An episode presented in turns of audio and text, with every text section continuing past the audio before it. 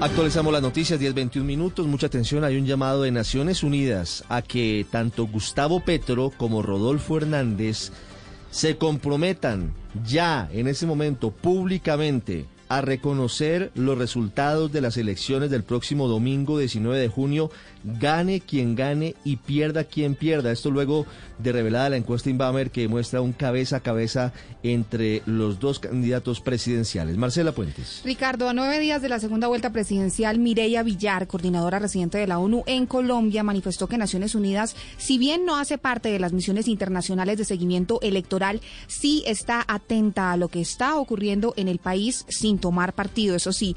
Por ello, eh, Villar está diciendo que es necesario que, como ocurrió en la primera vuelta, el candidato perdedor el próximo 19 de junio salga y acepte los resultados rápidamente para garantizar el respeto a la decisión de los colombianos. La ONU también hizo un llamado a la participación masiva de los ciudadanos en las urnas en la jornada del próximo 19 de junio. Recordemos que según la más reciente encuesta Inbamer para Blue Radio, Noticias Caracol y El Espectador publicada hoy, Rodolfo Hernández tiene el 48,2% la intención de voto y aventaja levemente a su contendor Gustavo Petro, quien tiene 47,2%, lo que significa que hay empate técnico. El voto en blanco, entre tanto, marca un 4,7%.